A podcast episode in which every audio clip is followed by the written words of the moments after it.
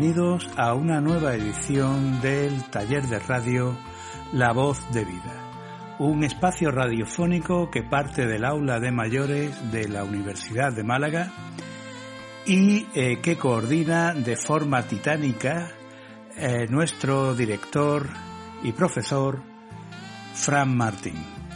Hoy, de forma colaborativa, algo especial por las circunstancias, en cada uno aportamos lo que podemos desde nuestra propia caverna independiente con fibra y luego eh, Frank, pues con un esfuerzo bastante notable, eh, lo monta todo.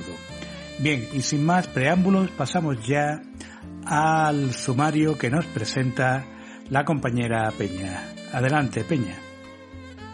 Pues nuestro programa, que como dice Paco, hoy es un pequeño reto su realización, va a estar compuesto por las aportaciones que habitualmente hace este equipo, aunque hoy no nos tengamos uno al lado del otro, al menos físicamente. Maite nos va a llevar a través de su voz a la ciudad de la luz, París. Paco, en su aportación musical, hoy más necesaria que nunca, nos hablará de la relación profesional entre dos grandes, Carol King y James Taylor. Yo rescataré del olvido a una gran mujer, Concepción Arenal. Pedro nos hablará con su pasión acostumbrada dentro de sus personajes malagueños de Narciso Díaz Escobar, Carmen, para celebrar el Día Internacional de la Poesía, nos va a iluminar con la obra de la poetisa uruguaya Juana de Ibarburu. Y José Antonio, hoy en su viaje de ida y vuelta, creo que nos trae un mensaje que nos hará bien a todos. Adelante pues con el programa.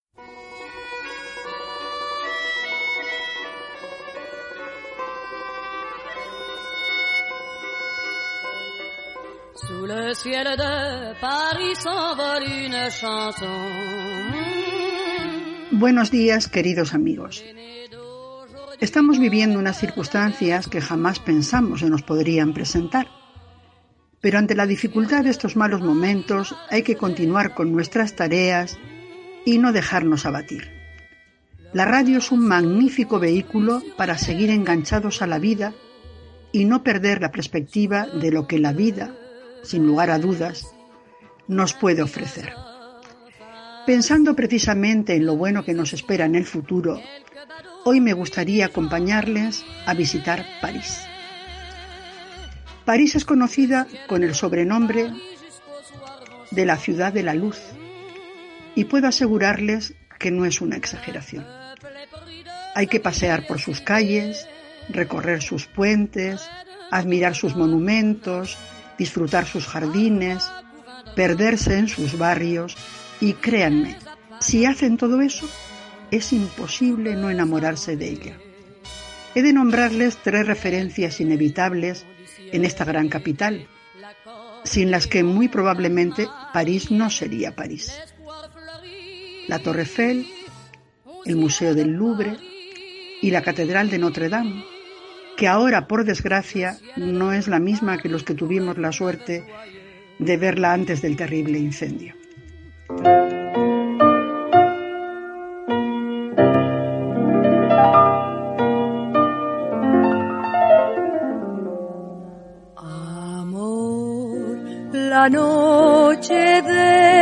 París nos hace suspirar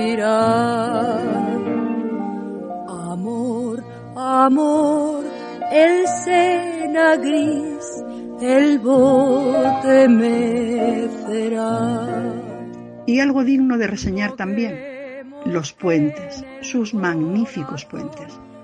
Recorrer el Sena embarcados en el Batomús y pasar debajo del puente de los inválidos, del de la Concordia, el Royal, el Pontenef y sobre todos ellos el impresionante puente de Alejandro III, que fue regalado a esta ciudad por el zar de Rusia y que es de una belleza espectacular.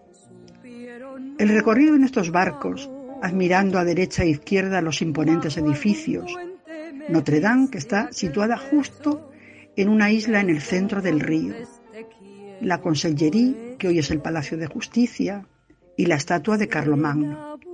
Veremos también el Museo del Louvre, el Jardín de las Tullerías, el Obelisco de Luxor, que está en el centro de la Plaza de la Concordia, y el Petit y el Gran Palais. Todo esto lo vemos en la orilla derecha del Sena, y en la izquierda tenemos el Panteón, la Santa Capilla, la Academia Francesa, la Asamblea Nacional y San Luis de los Inválidos. En esta iglesia se conserva la tumba de Napoleón. Les diré que es algo parecido a un sagrario dedicado al culto napoleónico. Bajo una cúpula dorada que les aseguro resplandece bajo la luz del sol, se abre la cripta donde está situada la tumba del que fue emperador de los franceses.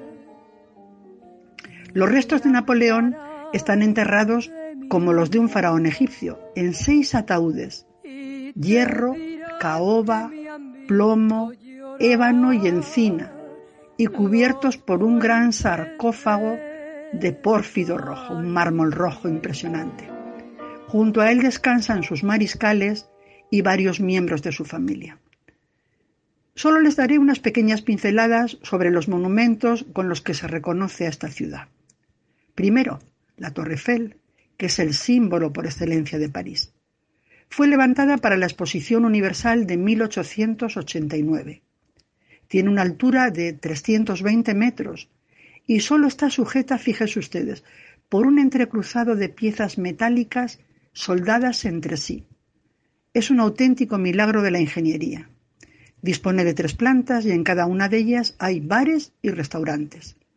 Desde sus terrazas se puede admirar un paisaje único y les aseguro que difícil de olvidar. Segundo, el Museo del Louvre. En sus orígenes, creo que en el año 1200, fue una fortaleza defensiva, después residencia real, y tras muchos avatares, entre ellos un incendio, se convirtió en museo en el año 1793. No voy a cansarles con las maravillas que encierra el Louvre. Solo les diré que en el catálogo cuenta con 400.000 piezas que van desde el antiguo Egipto hasta la época moderna. Un pequeño ejemplo. Subiendo una de las escalinatas principales te encuentras de frente con la victoria de Samotracia y verdaderamente te deja boquiabierto. Es una escultura de mármol de paros de 2,75 metros de altura, una obra de arte del arte helénico de una belleza impresionante. Allí se puede admirar, en el Louvre, a las Venus de Milo, el prototipo de la belleza femenina griega, y qué decir de las magníficas pinturas con las que cuenta. Leonardo da Vinci y su famosa Gioconda, que además cuando la vemos por primera vez nos sorprende que sea un cuadro de pequeñas dimensiones.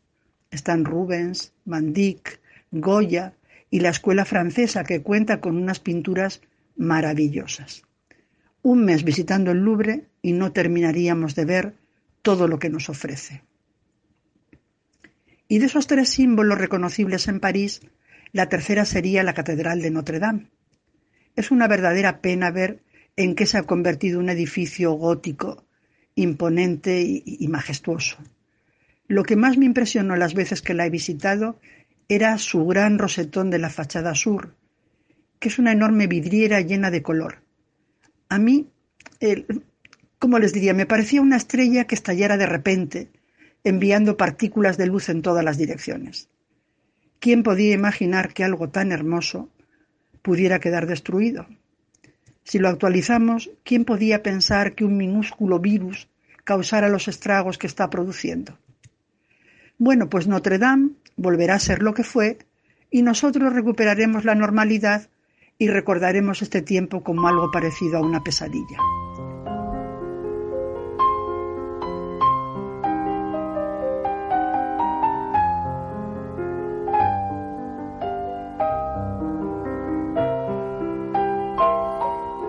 Je vous parle d'un temps que les moins de vingt ans ne peuvent pas connaître.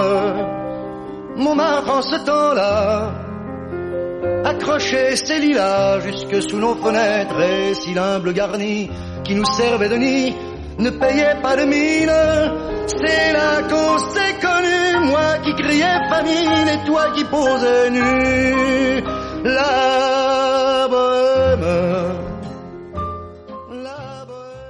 Como no quiero cansarles, les animo a que en cuanto puedan visiten París. Suban a lo alto de la colina de Montmartre de noche. Vivan el ambiente bohemio, algo canalla, pero lleno de encanto. Observen a los pintores manejar los pinceles a la luz de la luna. Bajen caminando al barrio por las escalinatas y deténganse en el Sacré-Cœur, esa blanca iglesia majestuosa de estilo románico y bizantino. Desde la explanada pueden admirar otra panorámica de la ciudad impresionante. Visiten el barrio latino, el de los estudiantes lleno de juventud y de braserís. Descubran el barrio de Maré, una joya casi oculta en ese París del que les hablo. Caminen por los campos elíseos y visiten la tumba al soldado desconocido. Y después siéntense en un bistró y disfruten de una buena cerveza. Se pueden hacer tantas cosas en esta ciudad increíble. París bien vale una misa, dice una frase mítica. Yo les aseguro que París bien vale una visita y unas cuantas más si pueden hacerse. Por favor, sigan, sigamos en nuestras casas con buen ánimo y haciendo todas esas cosas que en la vida cotidiana no tenemos tiempo para hacer. Y escuchen la radio nos informa, nos acompaña y nos entretiene. ¿Aquí hay quien de más por tan poco precio? Hasta el próximo programa, amigos. Cuídense, les necesitamos.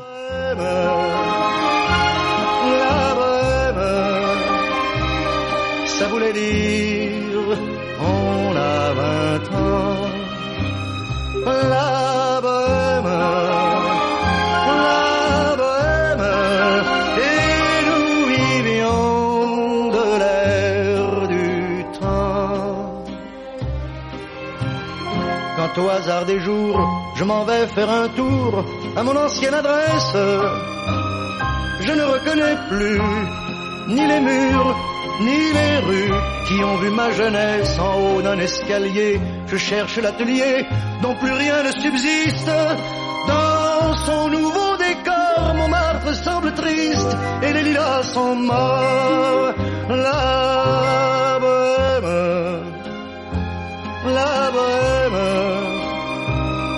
Était jeune, on était fou. La bohème,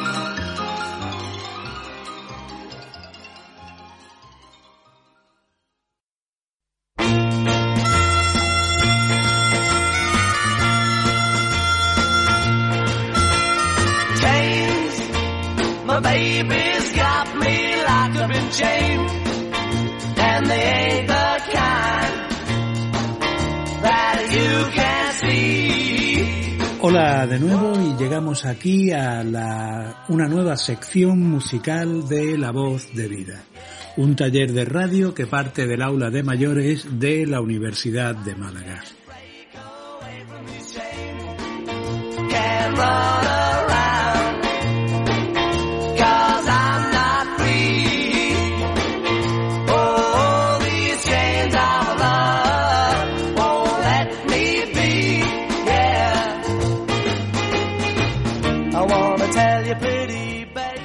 Carol King y su primer marido, Jerry Goffin, habían formado un notable tándem de compositores. Entre sus logros se encontraban títulos como Natural Woman para Aretha Franklin, The Locomotion, Will You Still Love Me Tomorrow o esta Chains de los Beatles de 1963.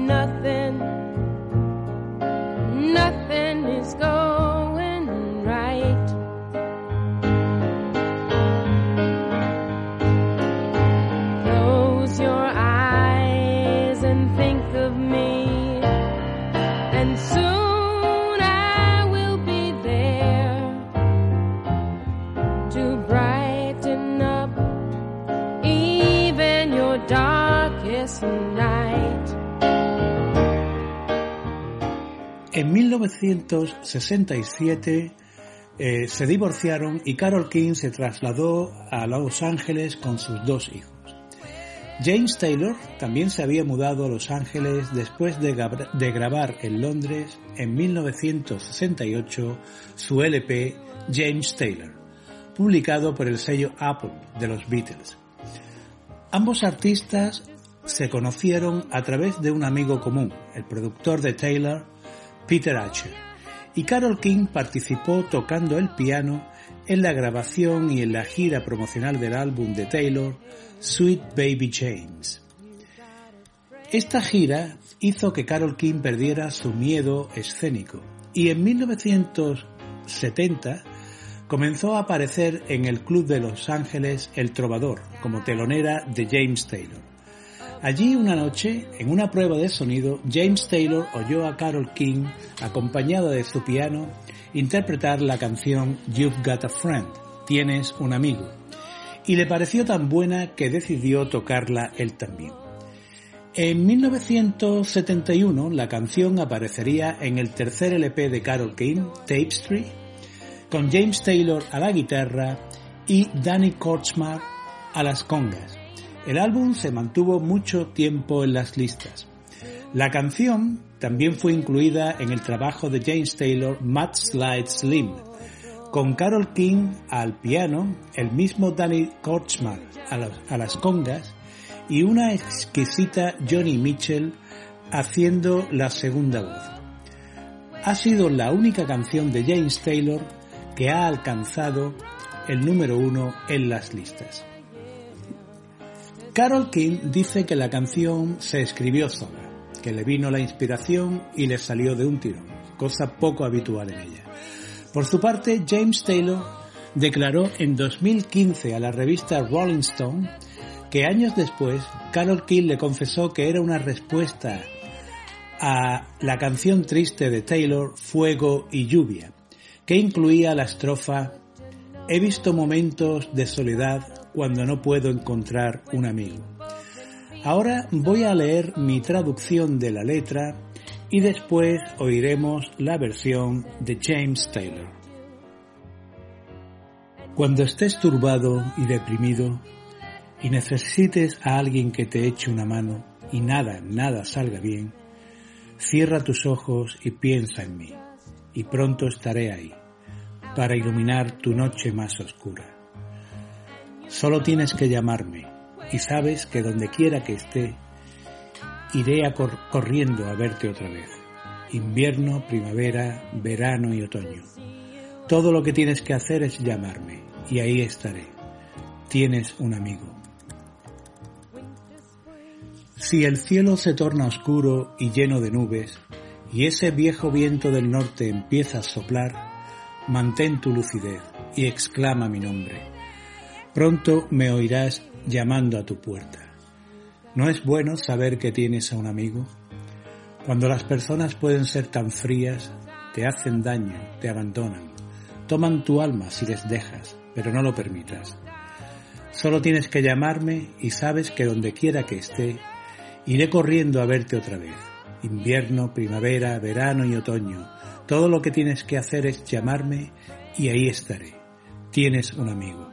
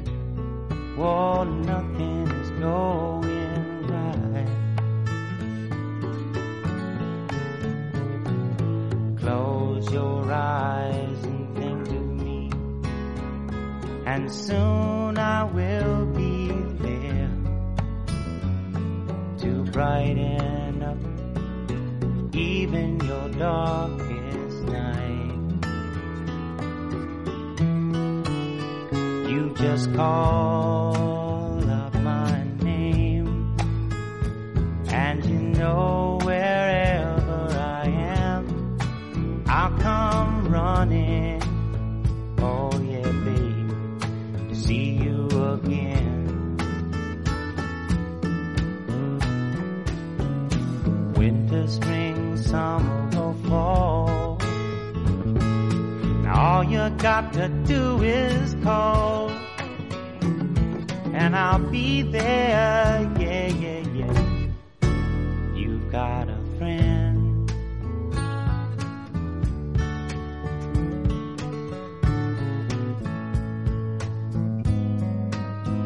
If the sky above should turn dark and full of clouds, and that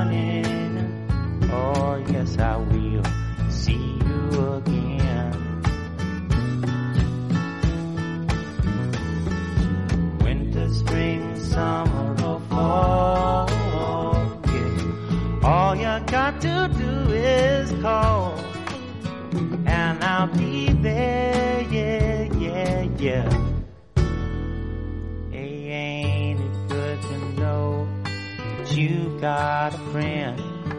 People can be so cold, they'll hurt you and desert you. Well, they'll take your soul if you let them. Oh, yeah, but don't you let them. You just call out my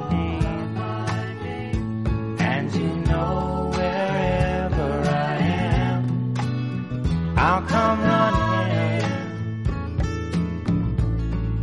See you again. Oh, babe, don't you know about winter, spring, summer, or fall?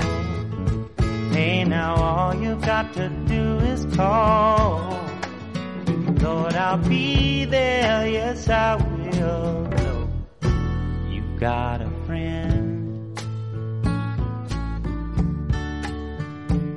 got a friend, yeah. Ain't it good to know you got a friend? Ain't it good to know you got a friend? Oh yeah, yeah, you've got a friend.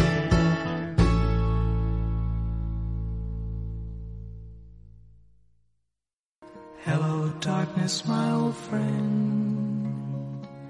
I've come to talk with you again. Because a vision softly creeping. Pues sí, como ya os he dicho, e intentando mm, pasar este tiempo de confinamiento lo mejor posible, yo hoy voy a dedicar mi espacio a una mujer olvidada, como siempre hago, esta vez dentro del feminismo. Eh, se llama, se llamaba Concepción Arenal. Concepción Arenal fue una diplomada en Derecho, pensadora, periodista, poeta, ensayista y autora dramática, encuadrada en el realismo literario y pionera del feminismo español. Fue una de las personas más relevantes del siglo XIX en España. Este año se cumplen los 200 años de su nacimiento y sus reivindicaciones siguen más en pie que nunca. Nació Concepción Arenal el 31 de enero de 1820 en el Ferrol, dentro de una familia acomodada. Su padre era un militar de corte muy liberal, el cual tuvo muchos problemas al manifestarse en contra del poder absolutista de Fernando VII. Esto le condujo en varias ocasiones a la cárcel y como consecuencia de estas reclusiones murió joven. Su hija contaba solo nueve años cuando murió su padre. Su madre se traslada con ella y sus dos hermanas a Armaño, en Cantabria, a casa de su abuela paterna, donde residirán durante cinco años, y donde muere su hermana pequeña.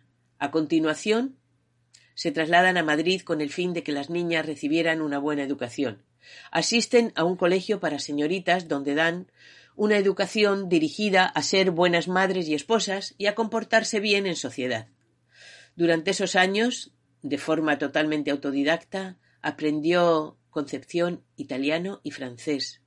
Era una lectora incansable, devoraba libros. Sus ansias de ensanchar los límites de su conocimiento le hicieron desear tener estudios, cosa que chocó directa y frontalmente con los planes tradicionalistas de su madre. Cuando contaba veinte años, muere su abuela paterna, la cual la deja una buena herencia y al año siguiente muere su madre, lo que libera a Concepción de cualquier atadura y la convierte en dueña de su destino se corta el pelo y se viste como un hombre con levita, capa y sombrero de copa, haciéndose pasar por varón, para asistir de oyente a las clases de la Facultad de Derecho de la Universidad Central de Madrid, ya que las mujeres no les estaba permitido todavía la asistencia. Pero es a los pocos meses descubierta y el rector la somete a una prueba, la cual supera con excelente resultado, y entonces es autorizada para asistir a clase, pero con unas condiciones. Tenía que ser acompañada por un familiar hasta la puerta del claustro, donde un bedel la llevaba hasta una habitación donde permanecía ella sola, y de allí la rescataba un profesor, el cual la acompañaba al aula donde iba a impartir la clase.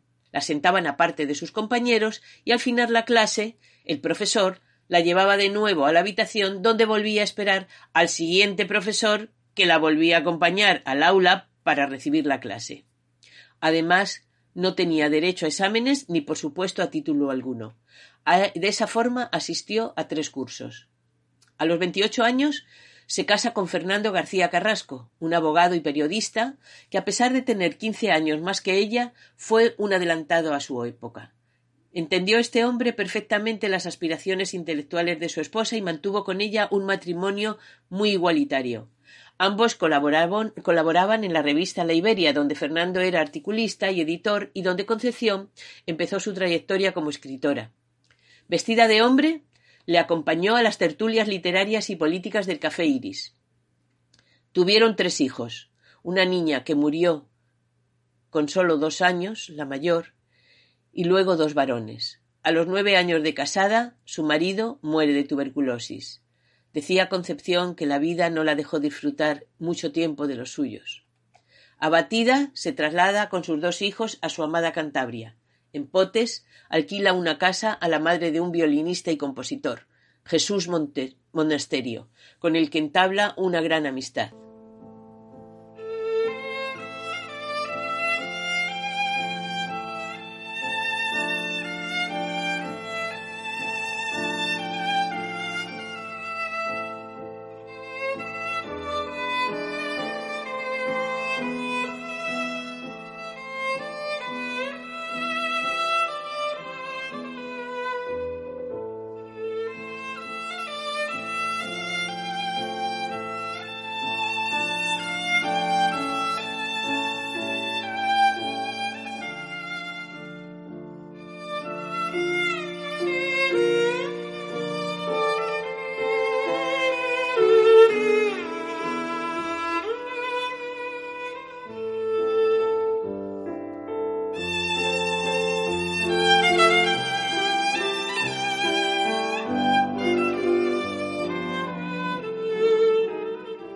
Esta obra musical de la que habéis escuchado un trocito era de Jesús de Monasterio y se titula Adiós a la Alhambra y era la preferida de Concepción Arenal.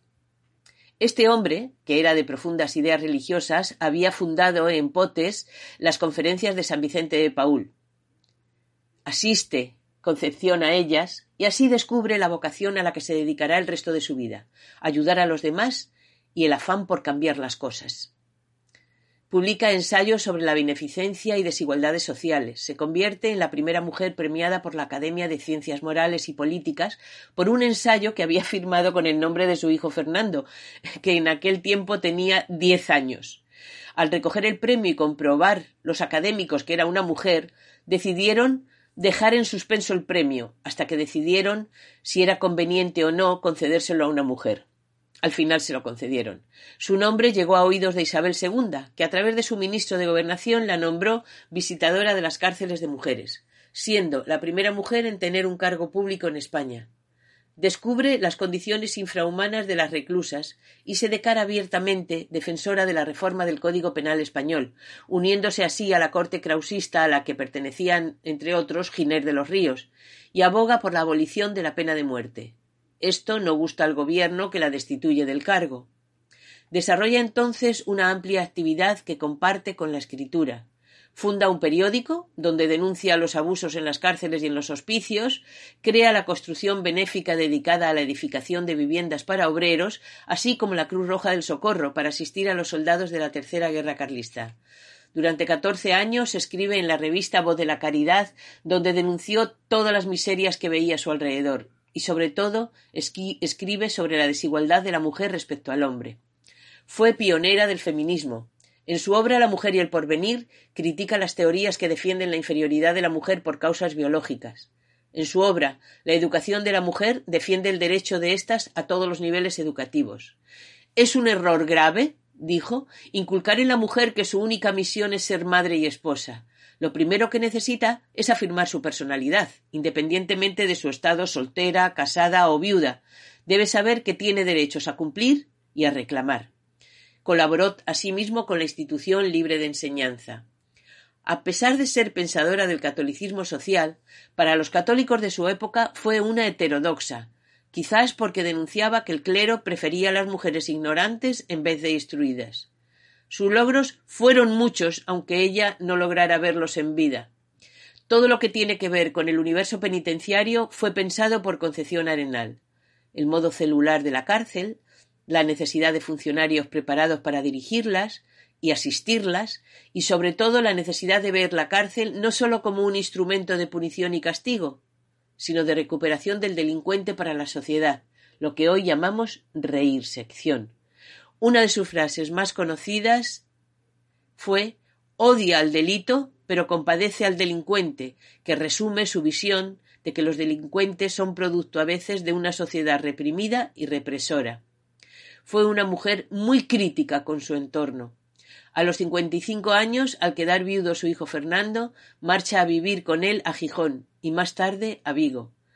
Durante los dieciocho siguientes años siguió escribiendo ensayos como el del derecho de gentes o el de instrucción del pueblo, así como numerosos artículos y poesía. Murió a los setenta y tres años. Me gustaría que oyerais ahora un corte de un programa para niños donde cantando se les explica quién fue Concepción Arenal. Es el programa Los Lunis.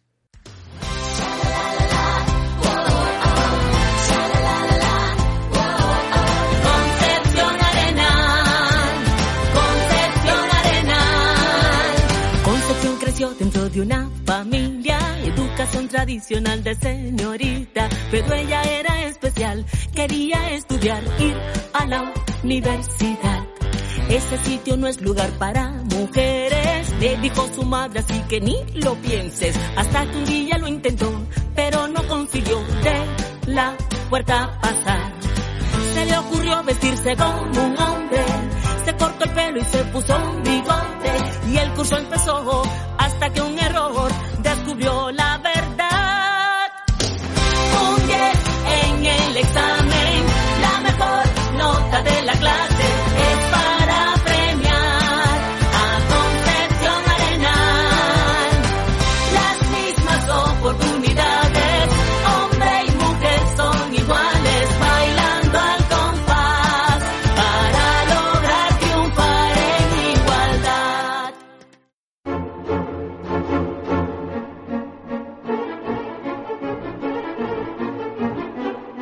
Buenos días, estimados radioyentes. Me alegro de estar nuevamente con vosotros, aunque en esta ocasión internados en casa por el dichoso CV19. Hoy vamos a hablar, cómo no, de un nuevo personaje de nuestra querida Málaga. En esta ocasión Se trata de don Narciso Díaz de Escobar. Vino al mundo el día 25 de junio de 1860. Malagueño de pura cepa, su larga vida la dedicó a la investigación de la historia local.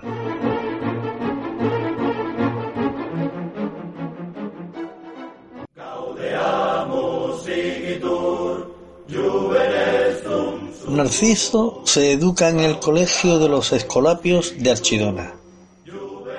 Desde un principio destacó en el estudio de humanidades, así como en las distintas disciplinas impartidas.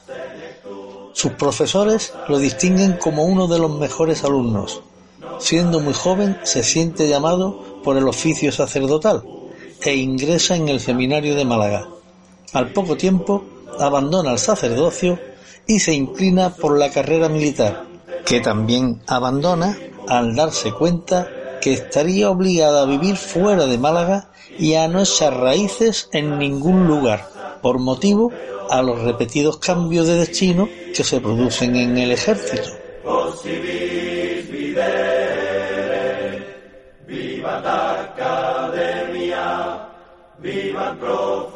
Narciso pide permiso a su padre para marchar a Granada. En su universidad inicia al mismo tiempo la carrera de Filosofía y Letras y la de Derecho. Una vez finalizados los estudios en 1881, cumplidos los 21 años, escribe su ópera prima literaria de carácter histórico, un opúsculo acerca de las siete partidas, que significa, como experiencia, un doble enfoque literario y jurídico de las dos licenciaturas conseguidas. En 1882 entra a trabajar en el bufete del abogado Rismeño. También trabaja una temporada como funcionario en la delegación de Hacienda.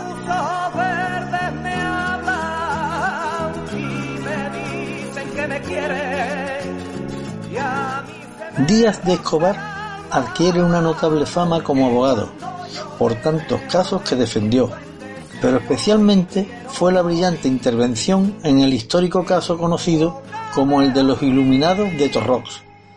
En su profesión de abogado llegó a ejercer como fiscal sustituto en diferentes ocasiones. Fue magistrado suplente durante 12 años, bibliotecario del Colegio de Abogados, magistrado de lo contencioso y vocal de la Junta General de Prisiones. El gobierno lo designó delegado regio de primera enseñanza, por lo que tuvo que abandonar sus otras obligaciones para dedicarse a su nueva responsabilidad en la enseñanza de los niños malagueños.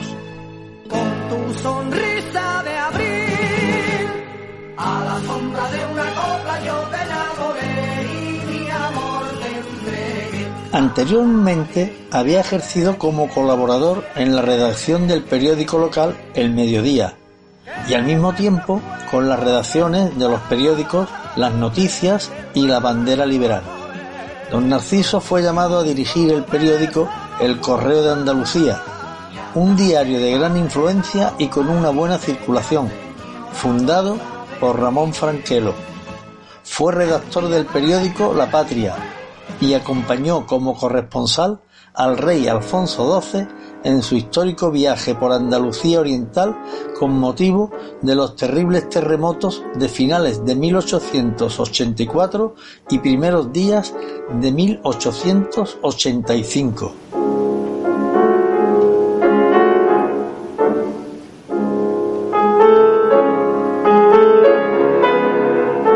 Díaz de Escobar estuvo vinculado a otras publicaciones, Ecos de Málaga, Unión Mercantil, Ecos de la Juventud y otras más, pero donde definitivamente se consolidó su prestigio y por supuesto destacada firma de su revista, el semanal La Unión Ilustrada.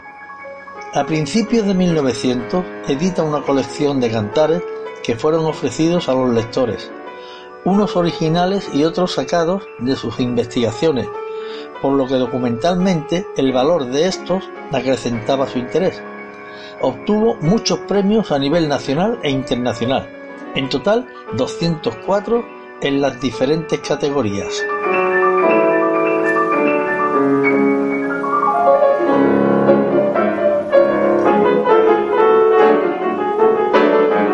Don Narciso estuvo interesado desde siempre por la historia en todos sus aspectos de Málaga, culturales, sociológicos, políticos y humanos también por las artes escénicas, pero fundamentalmente fue un erudito de la temática malagueña en todos sus momentos. Títulos como Curiosidades malagueñas, Análisis históricos malagueños, Epidemias en Málaga y muchas otras obras.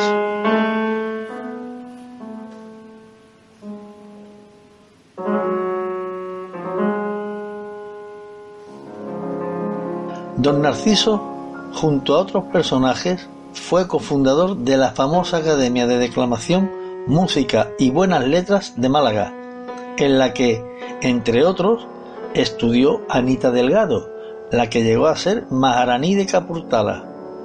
Don Narciso Díaz de Escobar fue poeta, dramaturgo, narrador, literato, periodista. Falleció a los 74 años en Málaga el 4 de mayo de 1935. Don Narciso, viendo cerca su final, todo su fondo bibliográfico y documental lo ofreció al Ayuntamiento de Málaga a cambio de un sueldo mensual hasta el fin de sus días. Pero el voto en contra de un concejal no lo permitió.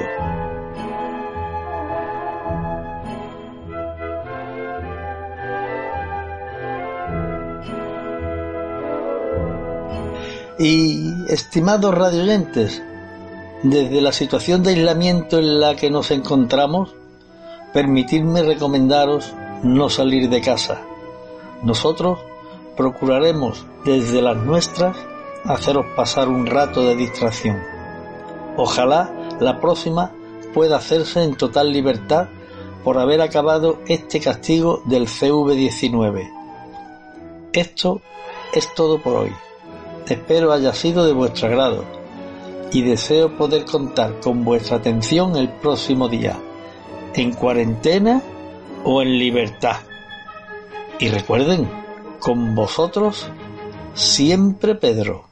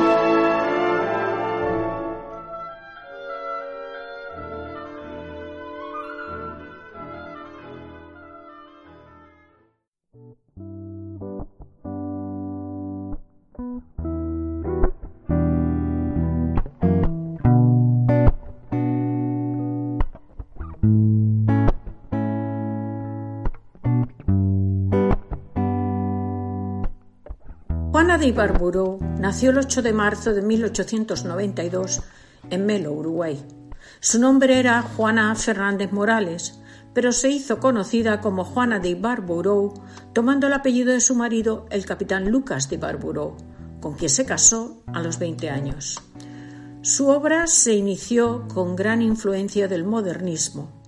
La influencia de las corrientes superrealistas abrieron un paréntesis de experimentación en su obra. Su poesía con el tiempo se fue haciendo más elíptica, más sugerente, cada vez más formalmente rica. Fue elegida miembro de la Academia Uruguaya en 1947 y en 1959 le fue concedido el Premio Nacional de Literatura, otorgado ese año por primera vez.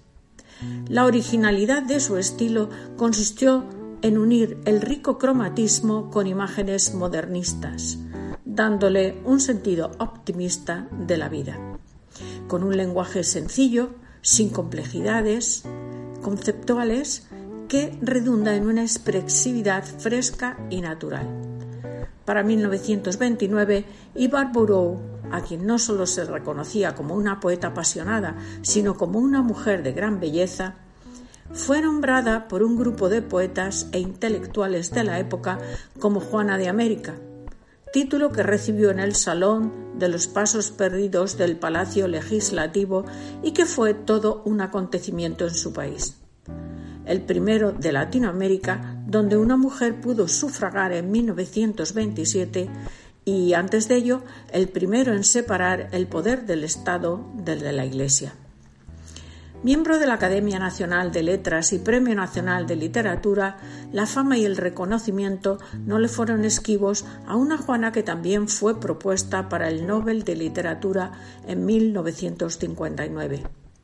Ello en su zona de luz, porque en la oculta vivió una mujer que conoció la violencia doméstica a través de su marido y su hijo, al que, sin embargo, protegió siempre. Una mujer que sufrió en silencio el vacío que debía instalarse en su vida cada vez que se encontraba con la inmensa distancia que había entre sus palabras que inspiraban y el dolor que sufría porque para su marido y su hijo no podía haber perdón posible para una mujer dotada por la gracia de la creación.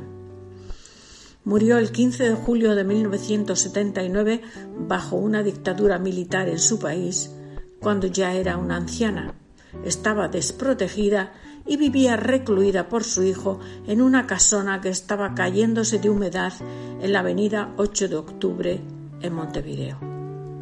A continuación, aprovechando que hemos celebrado el Día de la Poesía, voy a leer uno de sus poemas, que se llama La pequeña llama.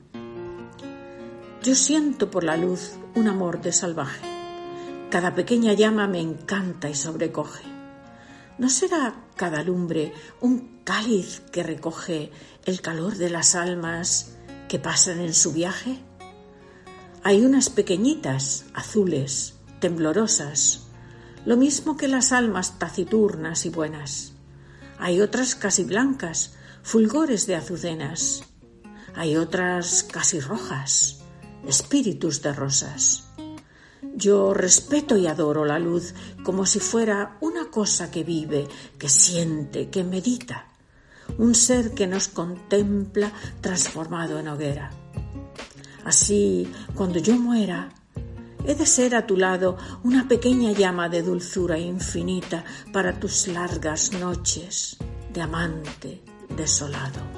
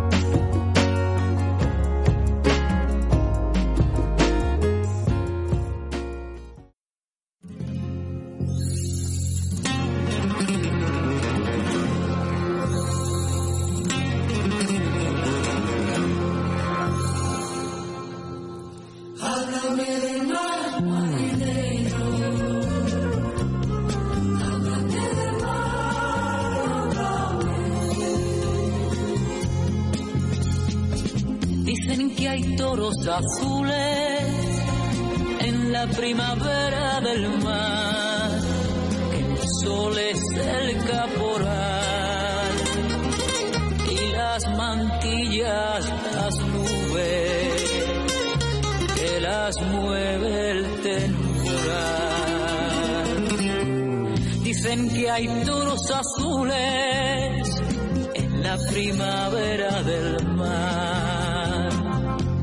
Hola amigos, mm, mi nombre es José Antonio Garay. Eh, pertenezco al taller de radio del aula de mayores de la Universidad de Málaga, el programa La Voz de Vida. Mi sección en este programa tiene el nombre de Rumbo de Ida y Vuelta. Se llama así porque he sido, o mejor dicho soy porque nunca dejamos de serlo, marino mercante. Como marinos digo, nuestra vida estaba teniendo una singladura muy placentera. Nuestra familia, nuestros amigos, nuestros viajes. Pero la mar de vez en cuando tiene estas cosas. Se nos presenta un temporal de los malos que nos hace cambiar de rumbo y nos vemos obligados a capear la mala mar.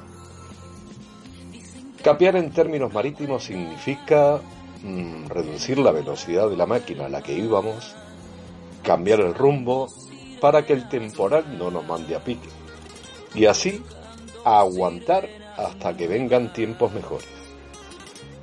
En este momento estamos navegando a la capa, todo lleno de nubarrones, mm, chubascos, olas, no se ve nada, el horizonte está oscuro. Lógicamente la moral de la tripulación está bajo mínimos. La vida no es agradable a bordo, y así un día y otro día. Cuando navegamos en estas condiciones, uno piensa que el temporal nunca va a amainar. Pero como somos profesionales de mal tiempo, para eso nos han preparado, solo sabemos una cosa. Hay que mantener la calma. Los malos tiempos no son eternos. Si somos capaces de poner un buen rumbo y colaboramos todos, al final saldrá el sol, volverá la calma chicha la mar volverá a ser nuestra compañera y cuando llegue ese día volveremos a nuestra vida normal a bordo. Pero primero tendremos que reparar las averías que ha sufrido nuestro barco. Y lo haremos con la alegría de que el temporal se ha quedado a nuestra popa. Solo un mensaje de Marino. Mantener el rumbo, compañeros, Naveguemos lo mejor que podamos porque al final esto es solo un viaje con rumbo de ida y vuelta.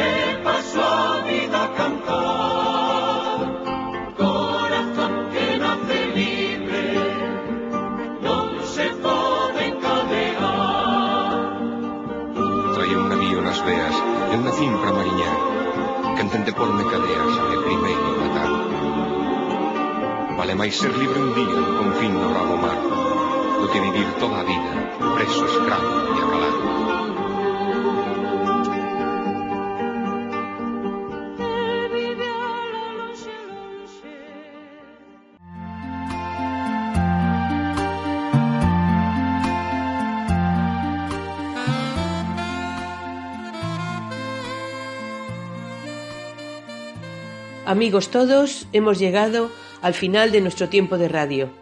La radio, esa compañera tan importante siempre y tan necesaria en este momento que estamos viviendo.